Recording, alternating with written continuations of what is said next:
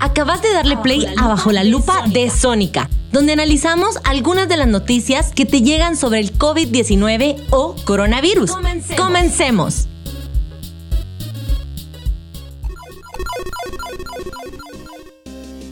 El 23 de marzo estuvo circulando una carta de la Organización Mundial de la Salud dirigida al presidente Alejandro Yamatei.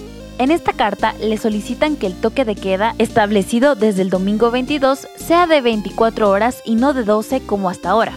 Sin embargo, esta carta es falsa y fue desmentida a través de las redes sociales de la Organización Mundial de la Salud y de la Organización Panamericana de la Salud. Escuchaste bajo la lupa de Sónica 1069 e IGER